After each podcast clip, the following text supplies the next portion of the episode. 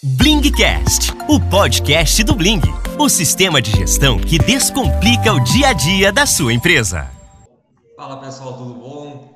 Bling na área com mais um conteúdo legal para vocês. Hoje, com a participação do meu xará, Guilherme Rosolia, que é CEO da agência Growth House, parceira do Bling aí de São Paulo, uma agência de marketing digital especializada em e-commerce. E também junto com a gente aqui o Sidney lá de Israel também para dar a contribuição dele com essa visão aí global aí. Guizão, cara, obrigado pelo por ter aceitado o nosso convite, cara. É um prazer poder ter essa conversa contigo. Queria que tu se apresentasse aí para a nossa audiência aí, antes da gente começar. Fala, pessoal, tudo bem? Bom, primeiramente agradecer aí Sidney e o Guizão pela, pela companhia nesse podcast aqui hoje. É uma honra estar participando aqui com vocês hoje. Bom, vamos lá. Deixa eu me apresentar um pouquinho para vocês. Eu sou Guilherme Rosolia, é, trabalho com marketing digital desde 2010, então vai fazer aí, quer dizer, fez 10 anos. É, eu comecei trabalhando na área de CRM, desenvolvimento de projetos relacionados a envio de e-mail, chatbot, coisas do gênero. Depois eu comecei a, a atuar na parte de SEO, então, eu já estou aí há basicamente quatro anos trabalhando focado em SEO, né? Nessa parte de orgânico.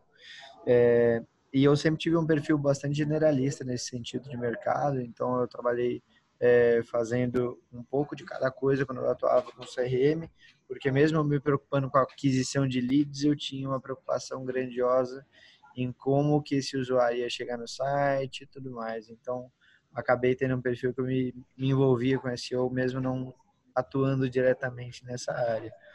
Bom, no ano de 2018 eu trabalhei numa agência. Agência, será que pode falar o nome, Gui? Fala, pode. é, eu trabalhei numa agência que foi a Corbis. Lá na Corbis eu desenvolvia um projeto, né, é, de auxiliar todo o departamento de marketing e departamento comercial ali com algumas questões relacionadas à, à aquisição de tráfego, tá? É, e aí, posterior a isso, eu fui chamado para ser especialista na Leroy Merlin, especialista em SEO, onde eu atuava nessa parte de composições de conteúdos mais densos e aprimoramentos técnicos também do projeto, dos projetos dos sites, né? E aí é onde realmente eu tive uma, uma, uma experiência de acabar conseguindo determinados, na época eram determinados freelas, né? Então eu fazia alguns freelas ali para essa parte de SEO, consegui fazer alguns projetos também de, de mídia paga e tudo mais, junto com meu parceiro, que é o meu sócio Renato, e, e também de conteúdo com a Heloísa, que basicamente foi a tríade que fez a gente conseguir começar a agência, né? É, logo que a gente começou isso, que foi em janeiro do ano passado, dia 8 de janeiro em específico, eu pedi as contas lá na Leroy, e comecei a tocar da sala da minha casa mesmo a, a Growth para auxiliar é, pequenas e médias empresas aí a, a conquistarem posicionamentos e maximização de vendas aí por, por intermédio do, do digital. Muito bom. E Sidney, aí de Israel, mais uma vez, obrigado aí por participar com a gente. É sempre legal também ouvir tua contribuição aí com essa visão do Brasil. Valeu, valeu Gui, valeu Gui Guilherme Rosória, prazer em conhecê-lo virtualmente. É, bom, eu vou dar minha opinião. Eu eu vim de um, eu fiz eu fiz faculdade de propaganda e marketing e administração. Isso Legal. há anos atrás. E o que eu tenho a acrescentar é, quando eu estudei na faculdade, eu fiz SPM, é, tudo mudou, tá? E na minha época de propaganda eram os quatro P's: produto, price. Então, tudo que eu aprendi nos meus quatro, cinco anos de faculdade, é, simplesmente joga fora, se reconstrói tudo de novo. Então, nesse entretempo que eu te falo, constantemente as coisas, é, é, algo impressionante. E o que mudou nos últimos 20 anos, é, eu, eu já vi duas, três rodadas, vai mudar muito nos próximos 20 anos. Então, é, estudem, mudem e se adequem às novas realidades, porque na época que eu estudei, e se fizer um comparativo com, a, com o momento atual, cara, é totalmente diferente. Se pegar meus livros que eu estudei na faculdade, joga tudo fora e é toda, não tinha Google na minha época, não tinha Facebook, não era era Orkut, não era o Facebook. Então, o que eu digo não é olhar tanto o passado, mas saiba que vai mudar o presente e o futuro. Então, fiquem atentos nisso. Na minha época, se usava mala direta, mandava pelo correio, é, eu tenho 44 anos. Não estou tão velho, mas também não estou tão novo. O que eu digo é, sempre está mudando, sempre está atualizando, sempre vai alterar. E o que a gente está falando nesse webinar de hoje, cara, daqui 5 anos, 10 anos, não vai servir para nada. Então, atualizem sempre, olhem as coisas. E só completando, eu trabalhei com e-commerce durante 4, 5 anos. Então, é, mudou tudo da época que eu comecei a trabalhar e que eu, na atual conjuntura é hoje e que vai mudar de novo. Então, vejam as dicas, ouçam, colocam em prática, põe para funcionar e saiba que daqui a pouco vai ter que achar novas dicas. Gui, pode programar daqui três anos um outro webinar disso aí, porque esse aqui vai estar desatualizado. Então, manda ver, coloque em prática as dicas que, que a galera colocar e vamos com tudo. É isso aí. Então vamos, vamos lá, pessoal, vamos começar. O tema de hoje aqui, vamos falar sobre SEO para e-commerce. E Gui, para começar, é, eu escuto sempre por aí o pessoal falando em, em SEO, em SEO, em SEO, enfim, qual que é o certo? E explica para a gente, aí, explica para a nossa audiência de uma forma bem rápida, o que, que é SEO? Bom, SEO é uma o termo, né, SEO, que é Search Engine Optimization, que basicamente é otimização para os mecanismos de busca, é, ele já, já, já se fala nele há bastante tempo, tá, no digital. É, apesar disso, ele é uma disciplina extremamente complexa. Eu digo isso porque tanto na Growth como em outras experiências que eu tive, para a gente conseguir fazer a contratação de pessoas é muito complexo porque você precisa de pessoas que sejam literalmente multidisciplinares, né? Então, hoje o SEO ele tem que ter conhecimento em assessoria de imprensa, ele tem que ter conhecimento em HTML, CSS, JavaScript, ele tem que ter conhecimento em conteúdo e composição de uso de palavra-chave.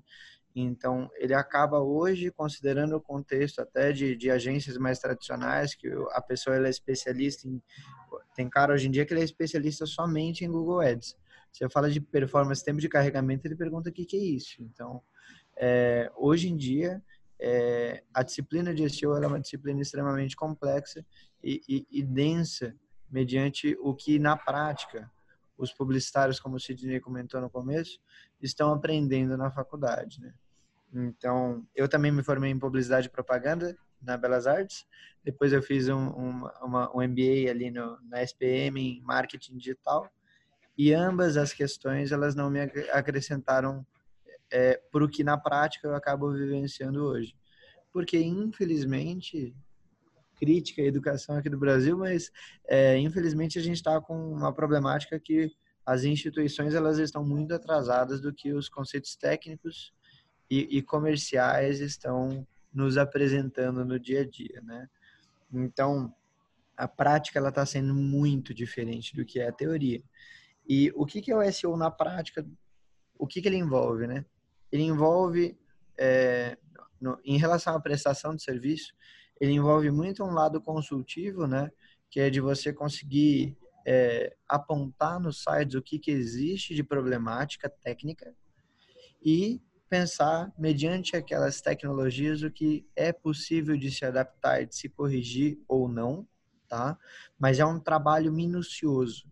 Então, é, muitas, muitas marcas acabam até, é, por muitas vezes, se frustrando um pouco, porque o SEO às vezes é mudar um título de uma página, é mudar um, o que a gente chama ali de H1 no HTML, é fazer umas alterações em arquivos que ninguém entende para que serve muito, como os arquivos que são o robots, o, que é um, um, arquivo de TXT que fica no servidor, ou o sitemap. Então, a disciplina de SEO, ela, ela é técnica, e isso faz com que algumas pessoas acabam tendo determinados distanciamentos, ele acaba sendo minucioso e ele acaba realmente sendo algo que é, é, é uma disciplina de marketing mesmo, tá? Às vezes o, a pessoa, conheço muitas pessoas que contratam às vezes um desenvolvedor para fazer SEO. sim, o desenvolvedor ele vai conseguir fazer questões que são relacionadas à tecnologia, mas SEO não é só isso, por isso que ele é complexo, porque o SEO ele envolve muito essa parte de conteúdo, de adequação de conteúdo. E existe uma parte de contexto relacionada à usabilidade que também envolve o SEO, que faz com que você tenha que ter determinados equilíbrios no seu site. Então, hoje em dia, não adianta de repente eu pegar o site da Bling, por exemplo, e querer colocar um AMP no site, que é um o AMP é um projeto do Google para todo mundo entender, que faz com que os sites fiquem mais rápidos, né? É, no mobile, tá?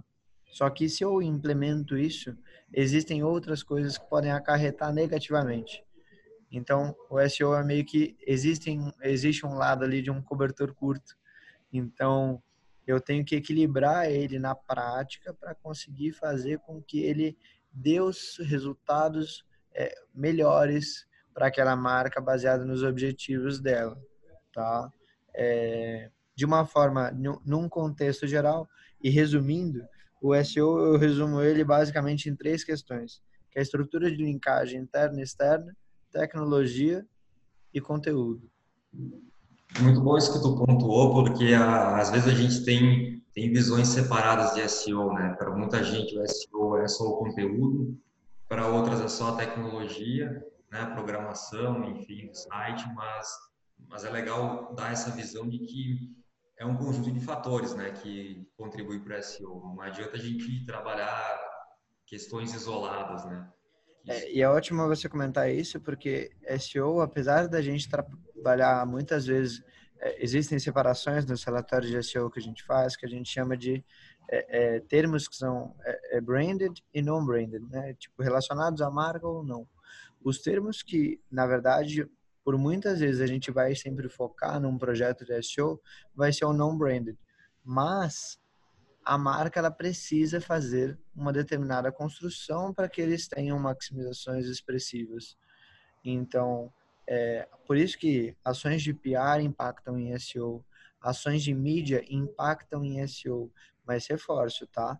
As ações de mídia, de PR, de qualquer coisa que vão se fazer, elas, elas não são atribuições relacionadas diretamente a SEO, né?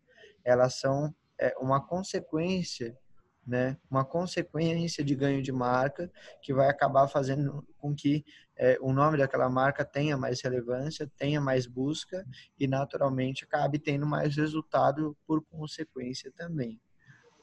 Uhum. Só, só, completando, eu concordo plenamente com vocês. É, cliente de e-commerce, é, o lojista que faz a venda de e-commerce, esse cara, é, esse lojista tem que fazer venda pela loja virtual pelo marketplace, pela loja física, pelo cartão de referência, por todos os canais. Tirando grandes players do mercado que conseguem sobreviver só pela internet, quando fala omnichannel, ele tem que fazer essa venda por vários lugares. Então, só para completar, o marketplace é importante, pois você vai deixar de 10, 15, 20% na mesa, mas ele te dá um fluxo importante de cliente. É, a loja virtual também é um canal que traz um fluxo grande de visitação e compra. Aquela, aquele folhetinho que coloca dentro é, do, do, do, da entrega da mercadoria também impacta esse cliente. Então, ele tem que trazer cliente de tudo que é lado. Tá? Então, a parte do, da loja própria dele, que tem essa referência, que é importante ele fazer o crescimento da parte, seja de PR, seja da parte de, de SEO e tudo mais, é importante ele focar em todas essas áreas. Então, ele tem que olhar isso em amplo aspecto, de todas as áreas de atuação, atacar em marketplace. Quando fala, tem que vir em vários marketplaces. O que sempre vamos fazer web, fala, vende no A, no A, B, C, D, marketplace. É importante. Mas o crescimento orgânico dele, seja por PR, seja por a parte orgânica, por céu, é extremamente relevante ele saber construir a marca dele em relação a isso. Só queria pontuar isso. Exatamente, exatamente. Ótima pontuação, Sidney, porque é, é, o, o, complexo do SEO é essa questão dessas composições, dessa, dessa tríade, né? De linkagem, conteúdo e tecnologia. Então, por exemplo, uma dica que eu sempre acabo dando para quem é, é, é, tem e-commerce e, quem tem de repente estruturas menores, né, é, você se, se preocupar bastante com a composição e o equilíbrio do conteúdo nas páginas de produto. É uma coisa que acaba tendo é, é, um resultado muito grande, tá? E hoje em dia, um, um, para complementar, vale falar que assim a gente tem que fazer as coisas de uma forma extremamente equilibrada. Se você vende, sei lá, é, cama para cachorro, não adianta você dar Ctrl C, Ctrl V em cama para cachorro 600 vezes na sua página e achar que você vai posicionar. A gente tem que fazer um equilíbrio. Hoje em dia o Google já considera sinônimos, já considera variações daquele termo. Então assim, existem formas de se pesquisar para saber quem busca por esse termo, quais termos próximos a esse se busca também, né? no browser do navegador você consegue explorar isso, até o Google mesmo, durante a busca, ele te dá determinadas recomendações para você conseguir saber o que tem mais volume de busca, quais termos próximos àquele você também consegue posicionar e você tem que pensar no que a gente chama de cauda longa, que é o long tail, né?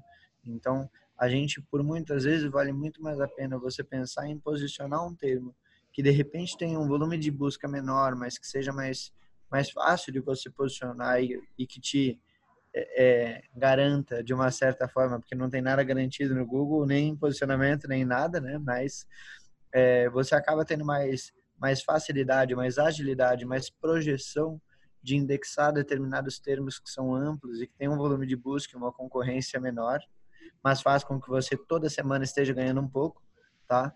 É, e foque em mais para longo prazo é, os termos que são mais amplos. Então, por exemplo, outro dia um, uma pessoa virou para mim ela falou assim: "Ah, eu gostaria de posicionar em primeiro no Google para dieta". Seria maravilhoso, mas não é tão fácil assim, entende? É, depende de uma infinidade de circunstâncias. Fora que quando você pensa em posicionamento de termos, você tem que pensar também hoje em dia em geolocalização porque até isso o Google está filtrando para determinados tipos de busca de termos e coisas do gênero. Então, equilibrar é o, é o essencial e metrificar para conseguir saber quais são os KPIs que a gente vai usar no dia a dia. No, no, no planejamento da, das palavras-chave, ou seja, dos termos que, que a gente quer posicionar no nosso site, quais fatores tu, tu indica que a gente considere? É, o volume de buscas, é o fit como produto, enfim, o que, que tu orienta teus clientes, enfim, a, a observarem na, na definição dos termos com os quais a gente vai querer se posicionar? Legal. Não, ótimo isso que você perguntou, Gui. Bom, a primeira coisa para quem quiser começar a trabalhar SEO, para quem tiver loja própria, é, o primeiro ponto é fazer a instalação de uma ferramenta gratuita que existe do Google, que é, é o Search Console, tá? É, essa ferramenta vai possibilitar você saber quais termos você está posicionando é, e te dar um norte, mais ou menos, de, de como você está realmente é, tendo um impacto com a tua marca, tá? Um padrão, uma coisa natural, é realmente você estar posicionando termos que são relacionados ao nome da tua marca, ao que você literalmente ali vai ter no seu domínio, provavelmente, ou então ao nome no qual você você você acaba é, é, tendo uma reputação e sendo conhecido por ela, tá? Termos que são relacionados aos seus produtos e às categorias de produto na qual você comercializa, normalmente você vai ter que fazer uma pesquisa de palavras-chave. Para isso, eu acabo recomendando que você use também o SEMrush, tá? Nessa ferramenta você consegue monitorar um pouco de quais são os volumes de busca. Você perguntou para mim, cara, quais são os critérios para definir palavra-chave?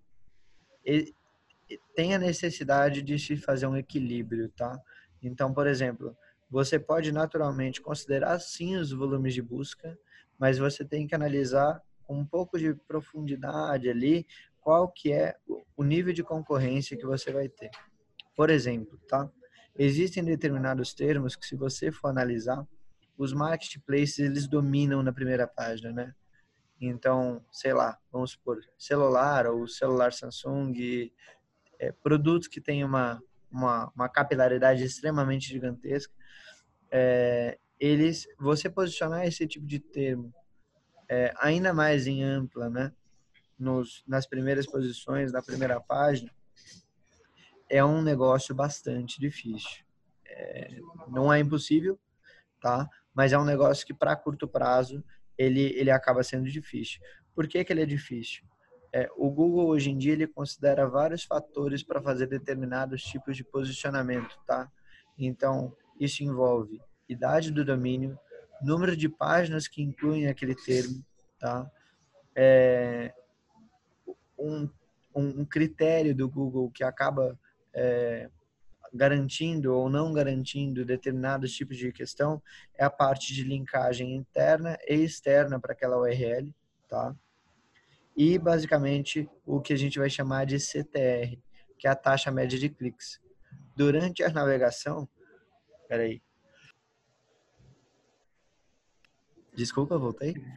É, então, durante a navegação, uma questão que acaba acontecendo muito é realmente é, é o Google ele vai não funciona como leilão para o AdWords, mas ele vai naturalmente considerando o que, que vai ter ali mais mais cliques ou menos cliques para ir posicionando aqueles termos como os mais é, é, coerentes para aqueles momentos de busca.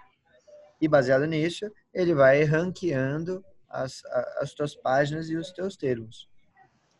Para definir momento ideal de selecionar uma palavra, você tem que equilibrar todos os fatores nos quais envolvem a tua marca e selecionar não somente pelo volume de busca, porque o volume de busca ele ele pode manipular uma decisão sua que por muitas vezes não vai ser a melhor. Um exemplo prático disso é, é por exemplo, isso que eu falei de celulares, né? Celular ou celulares.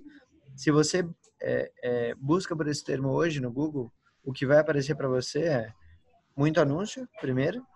Em segundo, outra coisa que vai aparecer vai ser os principais marketplaces do mercado, tá? E depois vai aparecer o que a gente vai chamar de reviews. Então, as plataformas de reviews, os artigos relacionados a reviews, vão estar fazendo comparações sobre determinados modelos de celular, tá?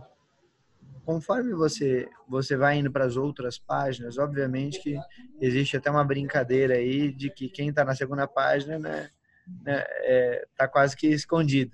É, o melhor lugar para guardar um cadáver é na segunda página do Google.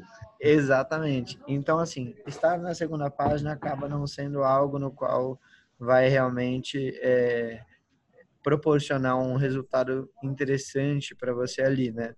O, o CTR ele vai caindo conforme mais para dentro ali das páginas você vai vai vai posicionando. Então vale a pena sempre a gente projetar e ir pelas beiradas, né? Então escolher termos que são mais long tails, né? Uhum. É, que são mais longos e que tem um volume de busca menor, te dá uma projeção, uma possibilidade um pouco mais assertiva de conseguir alcançar aquele posicionamento estratégico, tá? Então, normalmente o que a gente faz é realmente equilibrar isso e fazer ir pelas beiradas, porque quando você vai no termo amplo, você acaba também posicionando, só que com uma posição muito inferior, o termo o termo curto, né? Então, por exemplo, se eu coloco ali, eu quero posicionar para onde devo fazer faculdade em São Paulo, que é um termo longo, é, eu acabo é, tendo determinadas posições e artigos, né, que vão me responder aquela minha dúvida, mas naturalmente que para o termo faculdade eu vou estar ali na minha na minha nonagésima posição. Então assim eu começo a atuar com essa com esse termo. Conforme mais páginas, mais artigos, mais conteúdo, mais é, é, páginas no geral eu vou tendo, que eu vou imprimindo a palavra faculdade, mas eu vou me aproximando de chegar nesse posicionamento ideal. Boa. O, os backlinks hoje eles têm um, um peso muito importante né, no, no SEO. É, como que, vamos pensar assim, no nosso cliente lá do e-commerce, qual estratégia ou qual dica que, que tu dá para uh, esse público trabalhar backlinks? Como que, que funciona isso na prática, para conseguir backlinks para um, um site? Cara, conseguir backlinks, normalmente o que a gente acaba recomendando, tá? É, é para determinados estilos aí de marca. É, vai depender um pouco de qual que é o nicho que ele atua na prática, tá? Isso é uma palavra que a gente usa muito no SEO e eu sei que é chato, mas é depende. É, como que vai funcionar? Existem algumas estratégias de conseguir guest posts, tá? Fazer artigos e trabalhar de uma forma que vai ser bem parecida com uma assessoria de imprensa. Então pensa, você vai ter ali um, um release que vai divulgar a tua marca. É, muitas vezes existem marcas que usam algumas plataformas que auxiliam com isso que você consegue colocar colocar o seu seu texto ali e ele vai disseminar para vários vários portais e tal de notícias. E existe também as possibilidades de você atacar, né, e atuar com é, com estruturas de parcerias para a construção de branding por é, influenciadores. Então, por exemplo, é, eu acabo recomendando tentar parcerias estratégicas com determinados influenciadores para composição de blog, tá? Se é o ramo de moda, é, moda no geral, né? É, ou então algo relacionado a de repente algo do gênero.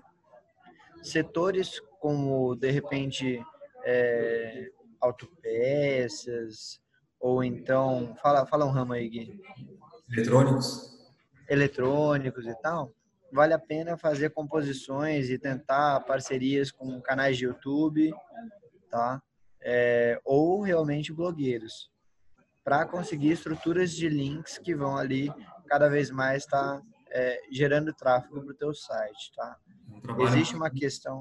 Oi, desculpa, pode falar. É um trabalho, né?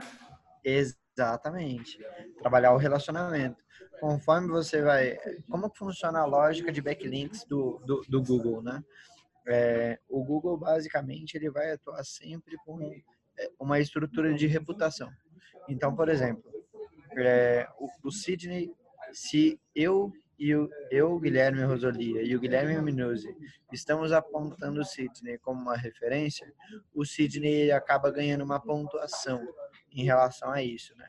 Diante dos critérios do Google, ele acaba sendo uma pessoa que tem dois links. Se, é, vamos supor, o Sidney tem dois links, eu tenho um e o Guilherme Minuzzi tem um para o termo, vamos supor, né? Para o termo de referência que vai ser ali, vamos supor, profissional de marketing. Naturalmente, o Sidney, nesse critério, ele vai estar mais bem posicionado do que eu e o Minuzzi. Então, é, conforme mais a gente vai conseguindo links qualificados e, e além de qualquer outro critério que outras ferramentas acabam indicando, né, como DA, PA, que é autoridade de domínio, autoridade de página, o que na prática mais vale a pena é se, se aquele link ele realmente está gerando tráfego, se ele está gerando é, é, uma, uma visita para você, e o que vai entrar como critério para posicionamento são os, os, o que a gente vai colocar no HTML ali, né? Que é o follow ou no follow. Uhum. Que ali eu vou transmitir a minha autoridade para o Sidney ou não vou transmitir a minha autoridade para ele. No momento que eu faço esse equilíbrio na prática, eu acabo conseguindo equilibrar essas pontas e fazer com que é, é, cada vez mais eu, eu conquiste uma reputação tá? É, não, não, não vamos entrar no parâmetro de política, mas opa, apareceu alguma coisa aqui. Não, tá tudo bem, acho. Então, tá tudo certo aí? Tudo certo. Fechou. Uhum. É, mas uma coisa que, não comparando nem entrando muito nessa questão, mas se você pensar na questão de política, Sim. quem acaba por muitas vezes ganhando voto é quem acaba sendo também bastante indicado, né? Então, esse parâmetro do link building ela entra bastante nessa questão realmente de, de assessoria, de indicação, de recomendação. Ele acaba eh, fazendo com que é, você consiga conquistar cada vez mais links que sejam relevantes. Um último ponto que vale é, falar é os links eles têm que a, eles têm que ter a ver com o teu ramo de atividade, tá? Eu ter links para o meu site da Growth que são de, de da Roma, da Romênia ou da China, não vão trazer relevância significativa para mim naturalmente. Então hoje o Google ele tem uma inteligência que consegue equilibrar isso e saber o que, que é link que realmente transmite autoridade e, e faz sentido e o que é link tóxico. Então não adianta por muitas vezes você sair em um monte de portal, sair comentando por aí é, com o teu link, colocando o teu link, que isso não vai fazer com que você conquiste é, estruturas de ganho. É igual quem nas redes sociais está comprando like ou então fica pedindo like é, de, de, indiano. Tipo, não, isso não vai te trazer resultado, entendeu? Não adianta você ter 500 seguidores, mil links, um monte de coisas, se são de lugares e de contextos que o teu produto, o teu serviço, ele não se adequa. Então, determinados tipos de tentativa de encurtar o caminho para conseguir resultado de venda online, eles acabam sendo um pouco ineficientes nesse sentido. Basicamente, acho que é isso. Consegui explicar bem? Sim, sim, com certeza. E, e a gente falou bastante aqui de SEO para quem tem um site, né? para quem tem um e-commerce próprio. Mas vamos pensar naquele cliente que é, uma realidade para vender direto no Mercado Livre, na Amazon, Americanas, entre outros marketplaces. Tem como esse cliente nosso ele trabalhar SEO dentro do marketplace? Cara, tem, mas ali a gente vai entrar estritamente com apelo relacionado a conteúdo, tá? Então, no marketplace, basicamente, o que a gente vai ter que fazer é fazer uma composição de um copyright ali, que é o conteúdo que tem um apelo extremamente significativo. É, quem está no marketplace, naturalmente, por muitas vezes está buscando por um preço, né? E isso é extremamente delicado, porque depende do lojista, ele tem que ficar equilibrando o que ele tem ali de margem com o que ele vai ter de, de, de ganho com aquele produto. E não adianta ele querer chutar lá em cima por muitas vezes, que não vai ser o que ele vai é, ganhar relevância, né? Mas para essa é, essa conquista da relevância, é, na prática o que você tem que fazer é conteúdo, conteúdo. O diferencial seu é o conteúdo, é o seu copy, é o seu, seu sua argumentação de venda, e além de óbvio explorar uma foto ali que seja bem interessante. Os marketplaces eles têm uma concorrência que é bem é, diferenciada, né? Eles são muito equilibrados em sua estrutura base. Então você tem que realmente é, ir pela tangente no sentido de conseguir explorar um conteúdo e fazer o seu diferente. E fazer esse diferente envolve muito teste. E é ali que a gente envolve em CRO, SEO e várias outras coisas, como CRM também, é, tem que testar. Tem que testar, tem que ver o que, que te dá potencial de, de posicionamento, de maximização de resultado ou não, e estar tá disposto a, a mudar porque às vezes é um termo que você muda, é uma forma de falar que você muda, é uma pergunta que você faz de repente antes de apresentar o teu produto, que às vezes faz toda a diferença para o seu resultado. E muitas vezes também. Só completando. Não, desculpa aqui. Não, não, não. Vai lá, vai lá. Não, tá, tá, manda bala. O chefe, o chefe tem só... prioridade. não, não. Só, só completando. É, na, o lojista, eu, eu era lojista de e-commerce, tá? ele tem que ter muito clara a estratégia dele que ele quer assumir, tá? É, a, a tem vezes tem que saber o que ele quer vender, qual produto vale a pena ele vender, qual produto vale a pena vender em tal marketplace. Então, ele tem que olhar em um amplo aspecto. Bom, o que eu tenho na mesa? Tem vezes que ele tem um produto que está estocado lá, que ele tem que desovar o estoque, que vale jogar para o marketplace, baixar o preço, porque tá, tá, vai estragar o produto. Exato. Ele ficar mais produto, então ele tem que baixar preço, tem que jogar no marketplace e vai entrar nessa concorrência. Ou, outra estratégia, ele tem um produto estrela que tem uma margem muito bacana de, de contribuição de lucro. Ah, esse produto, aí tem pouca gente, não tem um concorrente na cola dele. Então, esse produto, manda ver porque é um produto bom. Então, ele tem que olhar ah, chegou um produto, uma novidade, uma, uma, um copo de café com um café dentro. Cara, bom, é novidade, a margem é maior. Aproveita essa oportunidade e tenta usar ela em relação a isso. Então ele tem que ser muito rápido em relação a isso. Escolher a estratégia, manda, começa a usar ela e começa a, a mudar. E para o mesmo produto, para produtos diferentes, são estratégias diferentes. Então, uma mesma empresa pode ter uma estratégia para marketplace, uma estratégia de preço para na parte de, de, loja virtual, uma uma estratégia lançou esse copo com um canudo, é uma um canudo amarelo, vai para piar porque você vai ter espaço para isso.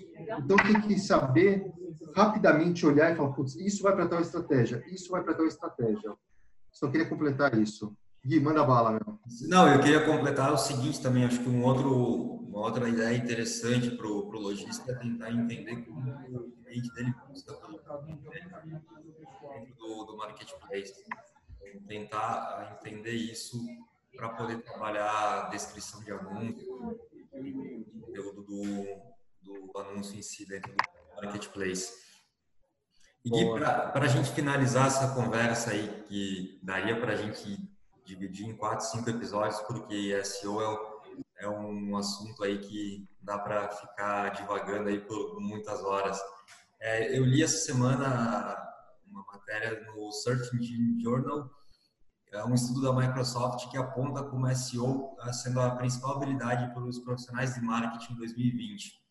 Queria que tu, enfim, saber se tu concorda com isso e, na tua opinião, o que isso significa? Porque a gente muitas vezes tem uma ideia de que o profissional de marketing ele ainda é aquele cara do seriado Mad Men, por exemplo, o cara que tem a, a ideia criativa, inventa uma coisa na, do nada e, e, e, vai. Mas eu tenho percebido nos últimos anos também, uh, tanto do meu trabalho uh, de marketing que o perfil ele tem sido cada ele tem sido mudado gradativamente para um perfil mais técnico e mais voltado a números, a análises. É, eu queria também a, a, tua opinião como profissional de marketing, se tu enxerga isso, como tu enxerga esse movimento, né? Se é por aí, para quem está pensando em trabalhar na área de marketing, enfim, comenta um pouco da tua experiência nesse sentido. Legal, puta Gui, muito legal você trazer essa matéria e a gente poder discutir isso. É, em relação a, é, o que é a publicidade, né? Antigamente, eu até tenho uma palestra que eu falo sobre isso, que antigamente a gente apontava para as pessoas na televisão e falava: compre batom, compre batom, compre batom, e a pessoa comprava. Era impressionante, era maravilhoso. Hoje em dia, se você falar isso, o cara coloca você no Reclame Aqui, no, no, no, ele tem voz ativa, ele discute com você, e aí de você se não responder ele, que ele mete um processo nas suas costas. Então, assim, a publicidade no mundo, ela, ela mudou literalmente, né? É, sobre SEO ser uma disciplina que, que literalmente acaba diferenciando o profissional, eu concordo, porque o SEO, como eu disse para vocês, ele acaba sendo um perfil generalista, que tem que ter noção de adequação de conteúdo, de tecnologia, de arquitetura. Então, ele acaba tendo determinadas necessidades que acabam é, tornando ele é, multidisciplinar e uma coisa que ele precisa fazer, como todos, é, com, mas com bastante eficiência, é a parte de mensuração de resultados. Então, você não consegue posicionar um termo se você não estiver olhando se ele está ganhando posição, se você não estiver olhando os números e se você não tiver metas para cada um dos critérios de indicadores que você estiver mensurando. Então, é uma coisa que na faculdade a gente não aprendia na época da, da, da publicidade, tanto, né? Que é essa parte de, meu, hoje em dia, tudo bem, publicidade é humanas, é humanas, mas é, você tem que ter noção de métrica, de número, de dados e tem que saber quais são os critérios de base que você pode é, absorver na tua operação ou não, né? Então, eu já tive muitas discussões sobre, sobre as pessoas. Meu, qual que é, qual que é teu objetivo percentual? Mas qual que é teu objetivo baseado em um absoluto, né? Porque hoje 1% de mil é totalmente diferente de 1% de um milhão. Então, a gente tem que saber de quais esferas que a gente está dialogando, né?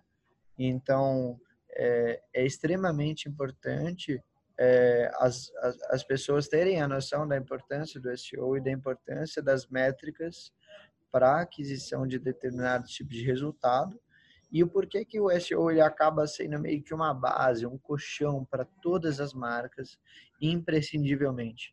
Cara, se seu site está lento, você não vai vender, não vai ser por SEO, não vai ser por mídia paga, não vai ser por e-mail marketing, não vai ser por meio direto.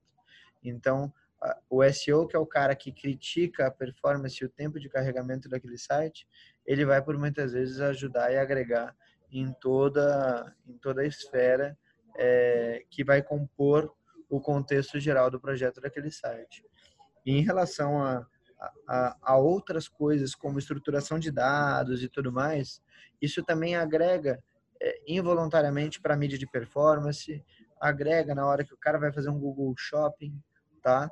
Então, estruturação de dados, performance, é, conteúdo, né?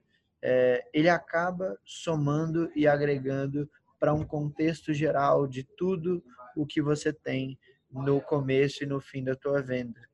Então, é, ele acaba sendo é, essencial e acaba realmente diferenciando para toda a cadeia e para todos os canais é, involuntariamente. Muito bem. Eu, particularmente, gosto bastante de SEO, é uma área que eu tenho estudado bastante e é muito legal quando a gente consegue ver o resultado disso.